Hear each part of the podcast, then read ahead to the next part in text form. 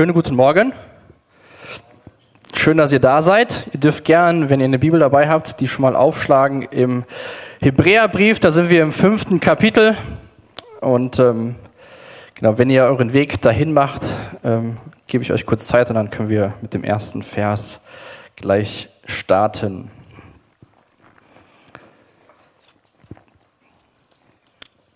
Hebräer 5, Vers 11. Darüber haben wir noch viel zu sagen. Allerdings wird es schwierig sein, euch diese Dinge zu erklären, weil ihr in letzter Zeit so wenig Interesse daran zeigt. Es ist geradezu, als wärt ihr schwerhörig geworden. Amen. Dieser Vers hat mich sehr beschäftigt die Woche, auch die Verse, die folgen. Wir hören nicht hier auf, aber wir könnten ja fast aufhören hier. Da klingt ja so ein bisschen Frust mit bei dem Schreiber. Letzte Woche hat er angefangen zu erwähnen, dass Christus der hohe Priester ist. Und dann schiebt er so einen Satz ein, darüber haben wir noch viel zu sagen, allerdings wird es schwierig sein, euch diese Dinge zu erklären. Ihr habt wenig Interesse, es ist geradezu, als wärt ihr schwerhörig geworden. Das ist die dritte Warnung in diesem Brief, und er spricht oder kritisiert den geistlichen Zustand, die geistliche Unreife, die die Menschen an den Tag legen. Diese Judenchristen, an die er das schreibt, sind irgendwie stehen geblieben, wollen nicht mehr zuhören. Und ähm, vielleicht kennst du das auch von dir persönlich, dass du Dinge liest oder Dinge hörst im Gottesdienst, in der Bibel liest und sagst dann, ja, es ist ja für den, ich will das gar nicht, will das gar nicht hören.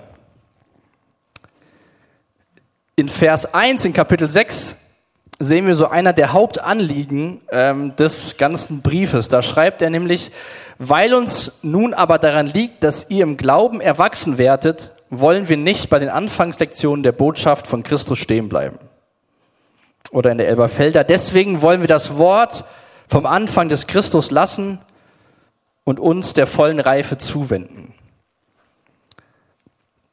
Die Menschen, an die sich dieser Brief richtet, waren wie so in der Kindheit stecken geblieben oder sind wieder dahin zurückgegangen. Das sehen wir ganz speziell in diesen letzten Versen aus dem Kapitel 5. Sie hatten was gehört, sind nicht gewachsen und sind jetzt so ein bisschen stumm geworden. Vielleicht geht es ja dir zu Hause so, wenn du Kinder hast und äh, würdest denen gern was sagen und hast den Eindruck, die hören nicht zu die bleiben da stehen, die wollen gar nichts hören, sind ein bisschen stur. Vielleicht sind ja Lehrer unter uns heute Morgen, denen das in der Schule so geht. Aber hier ging es um Menschen, die Christen sind. Denen schreibt, sind an denen diese Worte gerichtet. Sie vernachlässigen Gottes Anweisungen, entfernen sich so von seinem Segen. Und diese Warnungen sollen gleichzeitig auch immer wieder Ermutigungen sein an diese Menschen, auch an uns heute Morgen, uns zu hinterfragen, wie sieht's denn aus in meinem Leben in der Nachfolge mit Jesus?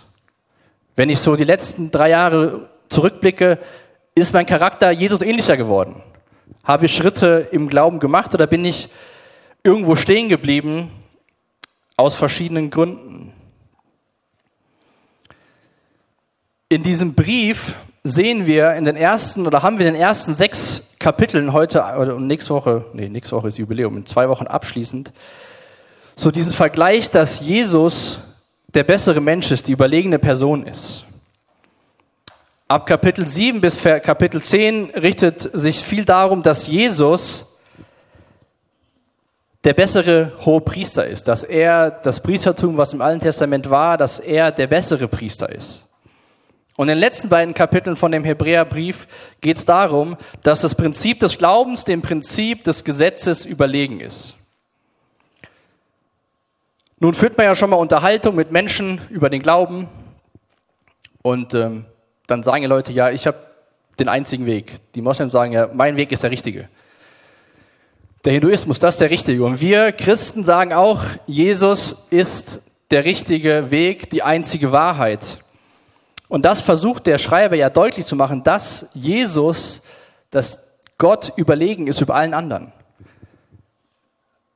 Aber nicht überlegen, wie wir das vielleicht oder ich das persönlich in meinem Alltag denke, so überlegen, so von oben herab und sondern überlegen, weil er in sich, in der Sache, in der Person, in seinem Amt besser ist als alles andere, was es jemals gab und was es jemals geben wird. Und ganz zu Beginn von dem Brief hat der Schreiber auch eröffnet, so dass Gott durch die Propheten gesprochen hat in letzter Zeit durch seinen Sohn. Und ich will uns nochmal die Verse lesen, die vor unserem Predigtext stehen, aus Kapitel 5, die Verse 5 bis 9. Denn ich finde, gerade in den Versen sehen wir diese Überlegen, Überhabenheit von Jesus Christus. Er schreibt in Hebräer 5, Vers 5, genauso war es auch bei Christus. Er hat sich nicht selbst angemaßt, hohe Priester zu werden. Vielmehr wurde ihm diese Würde von dem verliehen, der zu ihm gesagt hat, du bist mein Sohn, heute habe ich dich gezeugt. An einer anderen Stelle sagt Gott nämlich, du sollst für alle Zeiten Priester sein, ein Priester von derselben priesterlichen Ordnung wie Melchisedek. Als Christus hier auf der Erde war, ein Mensch von Fleisch und Blut, hat er mit lautem Schreien und unter Tränen gebetet und zu dem gefleht, der ihn aus der Gewalt des Todes befreien konnte. Und weil er sich seinem Willen in Ehrfurcht unterstellte, wurde sein Gebet erhöht, erhört. Allerdings blieb es ihm, dem Sohn Gottes, nicht erspart, durch Leiden zu lernen, was es bedeutet, gehorsam zu sein. Doch jetzt, wo er durch sein Leiden vollkommen gemacht ist, kann er die retten, die ihm gehorsam sind. Ihm verdanken sie alle ihr ewiges Heil. Als ich diese Verse, auch letzte Woche, wo ich hier im Gottesdienst saß, wo das der Preditext war, diese Verse sind so die ganze Woche mit mir gegangen. Weil ich es erstaunlich finde, wenn der Schreiber davon spricht, dass Jesus besser ist, dass er erhaben ist, dass er der Weg ist. Und dann lese ich hier in Vers 5, er hat sich nicht selbst angemaßt, hohe Priester zu werden, sondern diese Würde wurde ihm von seinem Vater verliehen.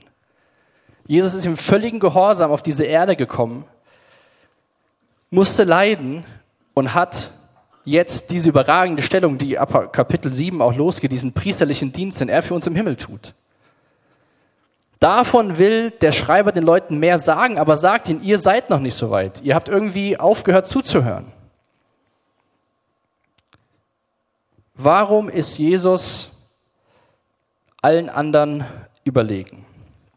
Warum ist er der bessere Mensch, der bessere Priester und warum ist der Glaube übertrumpfte das Gesetz? Ganz am Anfang der Bibel, im dritten Kapitel, könnt ihr gerne aufschlagen, Nachdem Adam und Eva Sachen gemacht hatten, die Gott gesagt hat, die nicht so gut sind für die Menschen, hat Gott sie aus dem Garten verbannt. Hat gesagt, ihr könnt nicht mehr hier sein. In Genesis 3, 22, 1. Mose 3 lesen wir, wo Gott diese Unterhaltung führt und sagt, warum er die Menschen aus dem Garten entfernt hat. Und der Herr Gott sprach, siehe, der Mensch ist geworden wie einer von uns, zu erkennen Gutes und Böses. Und nun, dass er nicht seine Hand, etwa seine Hand ausstreckt und auch noch von dem Baum des Lebens nimmt und ewig ist und ewig lebt. Und der Herr schickte sie aus dem Garten Eden hinaus, den Erdboden zu bebauen, von dem er genommen war. Man könnte ja denken, das wäre so eine Strafe, dass Gott uns Menschen aus dem Garten geschickt hat, aber wenn ich das hier lese, ist es eigentlich ein Schutz gewesen, dass wir nicht mehr, dass Adam und Eva nicht mehr im Garten bleiben durften und nicht von diesem Baum essen und dann ewig leben und auf ewig getrennt zu sein von Gott. Sondern Gott wollte, dass wir mit ihm Wiederherstellung erfahren, dass wir in Beziehung, in Gemeinschaft leben können. Und dazu ist Jesus Mensch geworden, ist gestorben, auferstanden und hat jetzt diesen hohen priesterlichen Dienst. Aber wie gesagt, da geht es dann in zwei Wochen weiter um, wie Jesus uns da dient. Und in diesen zwei Übergängen von Jesus ist der bessere Mensch zu er ist auch der vollständige und bessere hohe Priester, gibt es diese Warnung. Wir haben noch viel zu sagen, aber es ist schwierig, euch diese Dinge zu erklären. Ich habe die Predigt überschrieben mit Reifen oder Altern. Eben hat mich jemand gefragt, gibt es nicht auch irgendwie jünger werden? Reifen oder altern. Ich habe tatsächlich nachgeguckt, ob altern ein Wort ist, aber das wurde mir als korrekt äh, wiedergegeben. Ich hoffe, das stimmt auch so, dass man das sagen kann. Reife ich oder werde ich nur erwachsen? Morgen bin ich einen Tag älter als heute, aber bin ich auch einen Tag reifer als heute? Dieser Autor kennt seine Audienz, seine, seine Empfänger sehr gut. Sonst könnte er nicht sowas schreiben, was er uns heute mitgeben will. Und da auch die Frage für dich mit für die Predigt heute Morgen und vielleicht auch für die nächste Woche oder auch wenn ihr euch in euren Gruppen ähm, die kommende Woche trefft. Bist du eine Person, die reift oder die alt wird? Das eine passiert ganz normal, wir alle werden älter. Das andere passiert nicht normal, sonst hätten wir nicht so Passagen in Gottes Wort, die uns daran erinnern, dass wir da schwerhörig werden können. Wie gesagt, dieser Text war für mich persönlich sehr herausfordernd, weil er stellt ja persönliche Fragen, wenn man sich damit beschäftigt. Wie sieht's bei dir im Leben aus? Ich habe mich, äh, oder ich war zwölf auf einer WDL-Freizeit, wo ich zum Glauben gefunden habe oder wirklich verstanden habe, wer Jesus ist. Das ist jetzt über 15 Jahre her. 15, nicht 50, 15. Und da habe ich mich schon gefragt, wie sieht's denn bei mir aus? Bin ich denn 15 Jahre reifer oder bin ich nur 15 Jahre älter geworden?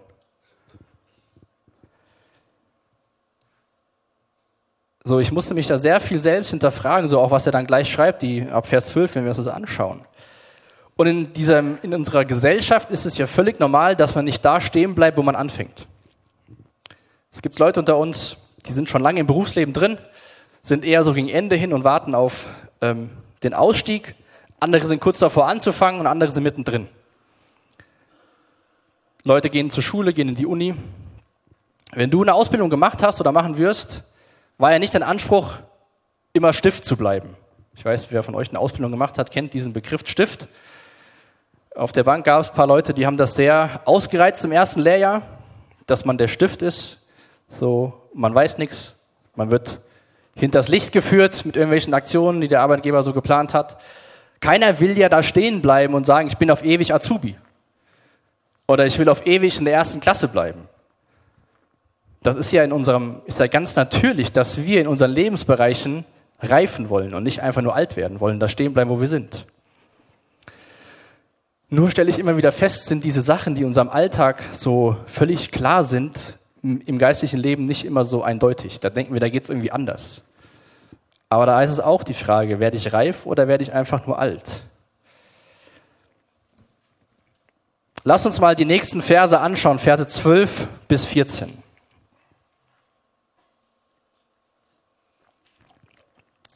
Eigentlich müsstet ihr längst in der Lage sein, andere zu unterrichten. Stattdessen braucht ihr selbst andere, wieder jemanden, der euch die grundlegenden Wahrheiten der Botschaft Gottes lehrt. Ihr habt sozusagen wieder Milch nötig statt fester Nahrung. Wer nur Milch verträgt, ist ein Kind und hat noch nicht die nötige Erfahrung, um sein Leben so zu gestalten, wie es nach Gottes Wort richtig ist.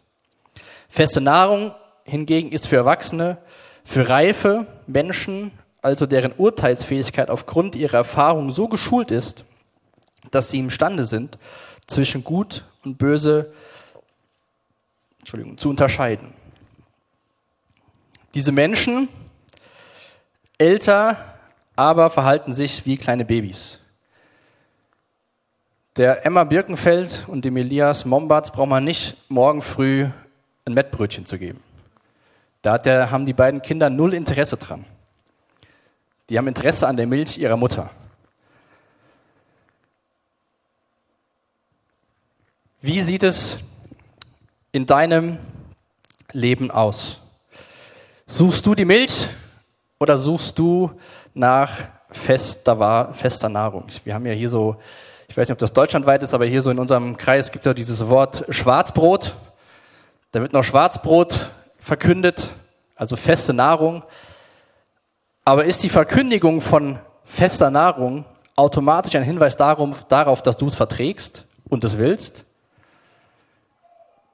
Ich glaube, die Sache ist, müssen wir uns schon persönlich die Frage stellen, wie sieht's bei mir aus?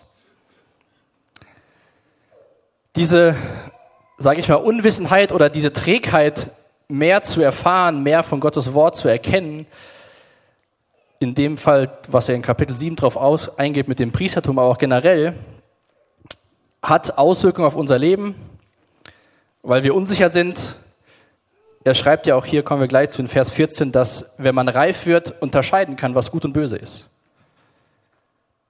Du hast die Möglichkeit, von Gott alles zu bekommen, dass du für dein Leben gute Entscheidungen treffen kannst. Aber weil es immer wieder Menschen gibt, die nicht diesen Weg gehen, die auch schwerhörig geworden sind, habe ich in der Vorbereitung ein Zitat gelesen, was ich sehr hilfreich fand und ich glaube, es ist sehr gut auf den Punkt bringt. Ich lese uns das mal vor, es dürfte auch oben auf der Folie sein. Also von dieser geistlichen Unreife. Infolge dessen finden wir sowohl innerhalb als auch außerhalb der Kirche eine außerordentliche Unkenntnis darüber, wer Jesus wirklich war. Was Christen über Gott und die Welt geglaubt haben und glauben sollten, wie die gesamte christliche Geschichte Sinn macht was die Bibel enthält und nicht zuletzt, wie der einzelne Christ, du und ich, hineinpasst und wie sein, wie dein und mein Leben, wie deine und meine Gedanken durch die Kraft des Evangeliums verändert werden sollten. Der Schreiber ist überzeugt, dass die Trägheit der Menschen dafür verantwortlich ist, dass sie das nicht ertragen können und nicht der Inhalt selbst. Der Inhalt der nächsten Kapitel ist nicht nicht zu verstehen, sondern es lag an der Einstellung dieser Menschen, dass er diesen Einschub, diese Warnung hier macht. Das Thema ist nicht zu komplex oder die Worte zu schwierig. Das Problem liegt bei den Zuhörern. Man sagt es ja auch. Der Empfänger macht die Botschaft. Man sagt was, man versteht es anders. Und man lernt dann, wenn man auf irgendwelchen Seminaren ist, der Empfänger macht die Botschaft. Die Menschen, für die war es schwierig, das Folgende zu verstehen. Und was jetzt in der neuen Genfer mit schwerhörig übersetzt ist, in Vers 11, kann man auch übersetzen tatsächlich mit faulen Säcken, wenn man so diesen, diesen Wortstamm sich anschaut. Und das zeigt ja eine Einstellung bei diesen Menschen. Schwerhörig gibt auch Menschen, die brauchen irgendwann Hörgeräte, aber das war eine Faulheit dieser Menschen. Da gab es kein Interesse vielleicht, Gottes Wort unter der Woche aufzuschlagen, das Bibel, die Bibel persönlich zu studieren, regelmäßig Zeit mit Gott zu verbringen. Da liest man mal einen Vers und dann ist der Tag gerettet. Und dann kommt der Sonntag wieder, dann gibt es wieder eine Predigt und dann sagen mir andere wieder, was ich in Gottes Wort lesen könnte.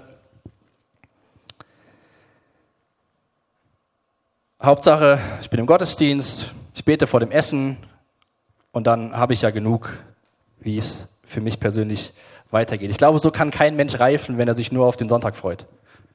Ich sage nicht nur, ich freue mich auf Sonntage, weil ich finde Gemeinde eine tolle Sache, bin gerne mit Menschen zusammen, höre hör Gottes Wort, aber wir brauchen eine persönliche Beziehung, persönliche Beziehung mit dem Wort Gottes und damit auch mit Jesus Christus und das zu studieren.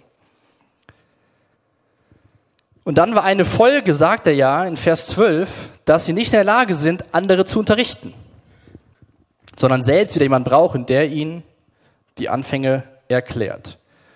Paulus schreibt das ja auch den Korinthern, ähm, selbst, dass sie das auch nicht vertragen können, dass, er, dass sie noch keine feste Nahrung vertragen können. Und wie gesagt, auch da im, im normalen Leben ist das so selbstverständlich. Ich sag's wieder, Emma und Elias brauchen Muttermilch, irgendwann kommt der Brei hinzu, dann fängt man an, ein bisschen was feste Nahrung zu geben. Diese, diese ich sag mal, deutschen ähm, Tradition, ein Mettbrötchen am Sonntag und der Brat, äh, Mettbrötchen am Samstag und der Braten am Sonntag bringt dem Kind nichts. Aber irgendwann sollten wir geistlich gesehen dazu kommen, das zu vertragen, feste Nahrung. Persönlich und nicht immer wieder auf den Anfang kommen, was er ihnen hier sagt. Was, ich glaube, es ist auch die Frage, was mache ich? Was machen die Leute mit diesem Gehörten? Sagen sie, ach, du hast keine Ahnung? Oder so, was mich schon beschäftigt hat die Woche, so, wie sieht's denn bei mir aus? Wie sieht's denn bei dir aus? Mit der Reife im Glauben. Und ich glaube, da können wir alle voneinander lernen. Das zeigt das ja auch hier, wenn er sagt, eigentlich müsstet ihr längst in der Lage sein, andere zu unterrichten. Stattdessen braucht ihr selbst jemand, der euch die Grundlegenheiten der Botschaft Gottes lehrt. Andere zu unterrichten, sollte jeder jetzt hier sonntags stehen und andere unterrichten? Ich denke nicht. Aber jeder sollte in der Lage sein, das Evangelium weiterzugeben. Da habe ich zwei Verse, einmal aus dem 1. Petrus 3 und auch Kolosser 1. So, was heißt denn andere zu unterrichten, habe ich mich gefragt. Ist das wie so ein Lehrer? Ist das wie ein Prediger? Ist das in der Bibelschule da vorne zu stehen, andere zu unterrichten? In 1. Petrus 3, Vers 15 schreibt Petrus, ehrt vielmehr Christus den Herrn, indem ihr ihm von ganzem Herzen vertraut und jederzeit bereit seid, jedem Rede und Antwort zu stehen, der euch auffordert, Auskunft über die Hoffnung zu geben, die euch erfüllt. Also Petrus sagt, seid immer bereit, über die Hoffnung zu berichten, Auskunft zu geben, die euch erfüllt. Und was ist diese Hoffnung? Kolosser 1, 27 schreibt Paulus, Christus in euch die Hoffnung auf Gottes Herrlichkeit. Als reifender Mensch, der Jesus ähnlicher wird, solltest du in der Lage sein, Auskunft über das zu geben, was du glaubst. Im Timotheusbrief lesen wir auch darüber, dass als Diener Gottes man fähig sein sollte, die Lehre des Evangeliums weiterzugeben. Und da will ich dir mal eine Frage stellen. Fühlst du dich in der Lage, das zu tun? Ganz persönlich. Oder denkst du, das müssen andere machen? Wenn ihr Kinder habt, fängt es bei euren Kindern an, Nachbarn, Freunde, Familie, die Jesus nicht kennen. Schickt man da andere Leute vor und sagt, ja, das ist denen ihre Aufgabe? Oder fühlst du dich selbst dazu imstande? Und ich meine das nicht, weil du dich als unreif empfindest, sondern vielleicht, weil du es einfach nicht zutraust und denkst, ich brauche noch das und das und das und das, damit ich es tun kann. Ich habe die Woche, ne, vor zwei Wochen, Flyer bestellt fürs, ähm, vom Heukelbach für das Jubiläum wo man einfach Leuten einfach das Evangelium, wo das aufgeschrieben ist, wenn man in Gespräche kommt. Und dann habe ich Karten gesehen, die die gemacht haben. Da steht vorne Danke drauf. Und dann gibt es äh, verschiedene äh, Berufsgruppen. Das ist jetzt für Postboten, es gibt es auch für Lehrer und für Kassierer und Handwerker. Und dann steht hinten drauf, ich möchte Ihnen Danke sagen für die Treue und Zuverlässigkeit, mit der Sie mir täglich meine Post und Pakete zustellen. Und noch ein bisschen mehr. Und dann steht da auch, ich bete dafür, dass Sie weiterhin die Kraft haben, Ihre Arbeit mit Freude zu machen. Ich habe jetzt mal sechs verschiedene Berufe bestellt, A 20 Karten. Vielleicht ist das ja ein Weg für dich, wie du ganz natürlich von dieser Hoffnung, die in dir ist, weiterzugeben. Das nächste Mal, wenn der Postbote kommt, sagst du hier, ich habe was für Sie. Und vielleicht sagt der Postbote beim nächsten Mal hier, was, was, was bedeutet das eigentlich, was da hinten drauf steht. Zack, hast du einen ganz einfachen Anknüpfungspunkt, mit Menschen über das Evangelium zu sprechen. Also ist es auch eine Ermutigung einfach, dass du das, was du weißt, Stück für Stück weitergeben kannst und nicht auf irgendwelche anderen Leute vertrauen musst, die das für dich machen. So wie es bei den Menschen damals war, die wieder jemanden brauchten, der sie lehrt. Deswegen fühle ich echt dazu ermutigt, dich von Jesus gebrauchen zu lassen und davon zu verkünden über diese Hoffnung, wie Petrus schreibt, Auskunft zu geben über die Hoffnung, die dich erfüllt. Vers 14 sagt dann der Schreiber, feste Nahrung hingegen ist für Erwachsene, für reife Menschen, deren Urteilsvermögen aufgrund ihrer Erfahrung so geschult ist, dass sie imstande sind, zwischen gut und böse zu unterscheiden. Wir brauchen also die ganze Schrift, das ganze Wort Gottes, um zu reifen Menschen zu werden. Wir werden es nie in Perfektion auf dieser Seite der Ewigkeit erleben, aber Jesus schenkt, dass wir Tag für Tag Schritte gehen dürfen. Und auch das kann doch eine Ermutigung sein. Er zeigt ja auf, was die Folge davon ist, wenn wir uns mit dem ganzen Wort Gottes beschäftigen. Dass Gott uns schult, zu unterscheiden, was gut und böse ist. Dass wir ein Urteilsvermögen bekommen, wie denkt denn Gott darüber? Über Fragen in der Gesellschaft, über Fragen zu Hause und so weiter. Und wie lernt man am besten? Wenn man anderen was weitergibt, oder? Wenn ich nur was höre, ist es eine Sache, aber wenn man was weitergibt, dann verinnerlicht man das ja selbst. Von daher will ich euch echt ermutigen, das einfach auch zu Hause mit den Kindern im Alltag einfach zu üben. Und vielleicht, wie gesagt, sind so Karten, wenn du eher eine zurückhaltende Person bist, eine gute Möglichkeit, einfach das zu nutzen. Ich habe mich schon gefragt, wie wird denn wohl ein Kassierer oder Kassiererin reagieren, wenn ich dir eine Karte gebe, während sie mein Geld bekommen? Vielleicht gehst du dann wieder zu dem Geschäft und irgendwann sagt er hier, ich habe die Karte mir angeschaut und so weiter. Was, was bedeutet das denn eigentlich? Und wie gesagt, ich glaube, es ist auch eine Ermutigung, schrägt sich Ermahnung zum persönlichen Bibelstudium. Sich selbst damit zu beschäftigen, was sagt denn Gottes Wort über Fragen, die mich bewegen. Und dann können wir in Vers 6 uns die ersten drei Verse noch anschauen. Ich habe den Vers 1 ja eben schon mal vorgelesen, auch diesen Wunsch in diesem ganzen Brief, den der Schreiber da äußert, weil uns nun aber daran liegt, dass ihr im Glauben erwachsen werdet. Er sagt ja nicht, so ist es jetzt und dann bleibt ihr einfach so, sondern er hat ja auch den Wunsch für seine Zuhörer, dass sie Schritte im Glauben gehen, dass sie erwachsen werden. Weil uns das wichtig ist, wollen wir nicht bei den Anfangslektionen der Botschaft von Christus stehen bleiben, sondern uns zu dem zuwenden, was zur Reife im Glauben gehört. Wir wollen nicht von neuem über die Dinge reden, die das Fundament bilden. Über die Abkehr von Taten, die letztlich zum Tod führen und über den Glauben an Gott. Über die Bedeutung der Taufe im Unterschied zu anderen Waschungen und über die Handauflegung. Über die Auferstehung der Toten und über das letzte Gericht mit seinem ewig gültigen Urteil. Weil uns nun aber daran liegt, dass ihr im Glauben erwachsen werdet. Und das ist auch ein Wunsch von uns hier, dass wir gemeinsam im Glauben erwachsen werden. Im Kindergottesdienst ist der Wunsch der Mitarbeiter freitags, bei anderen Wochengruppen, ich glaube auch, wenn die Leute, die bei euch die Chapel Groups leiten, sie wünschen sich, dass ihr im Glauben gemeinsam, wir alle reifen, erwachsen werdet. Und dann schreibt er so eine Liste von sechs Punkten auf, die wie so die Grundlage des Glaubens bilden. Gibt es auch Bücher darüber, wo diese sechs Sachen aufgegriffen werden.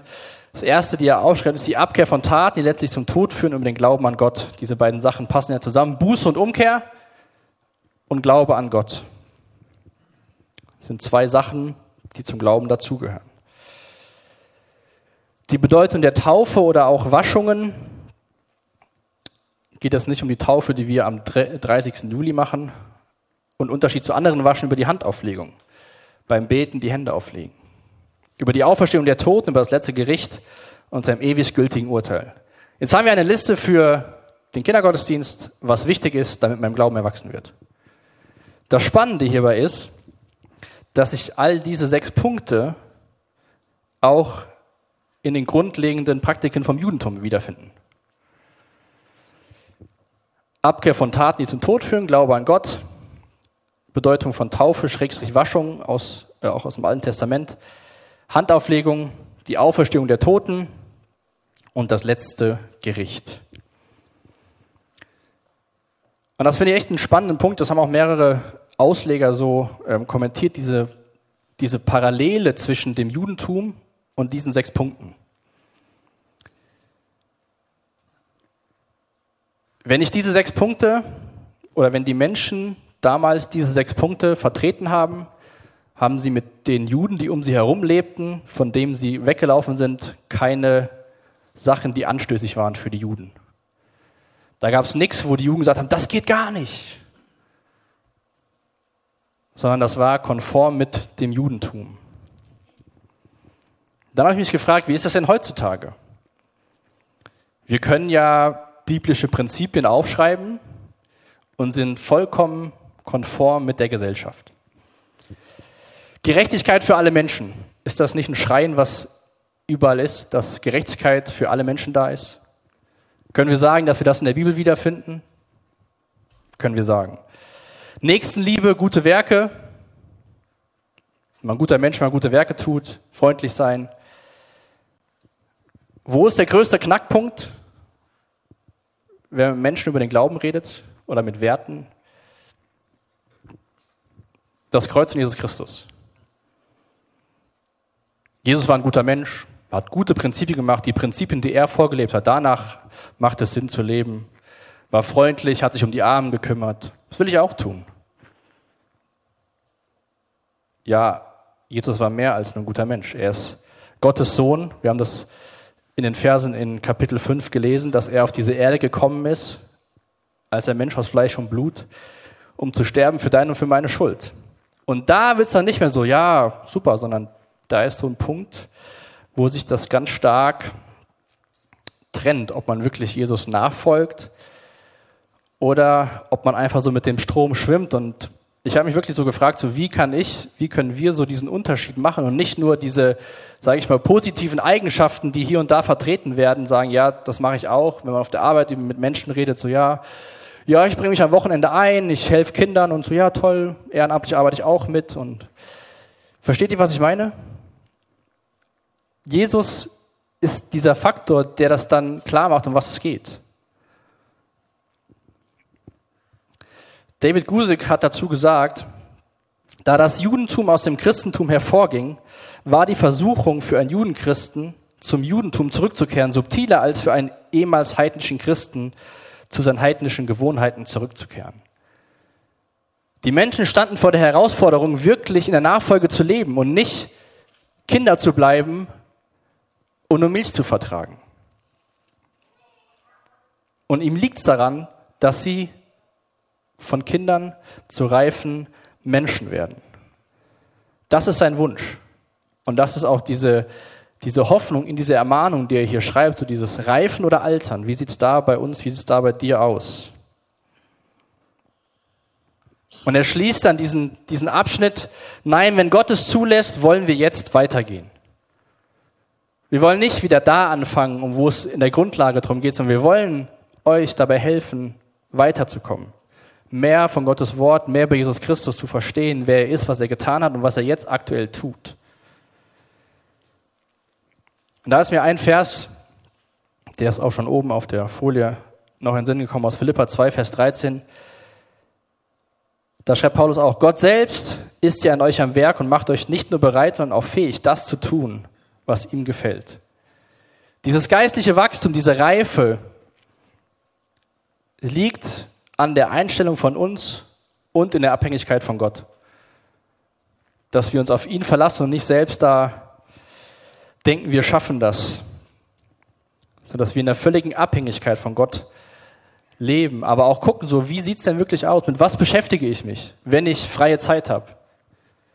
Scrolle ich im Internet rum, Gucke ich mir Filme an, gucke ich mir Serien an oder beschäftige ich mich in meiner Freizeit mit dem Wort Gottes, vielleicht auch mit Büchern, die mir dabei helfen, ein reiferer Mensch zu werden.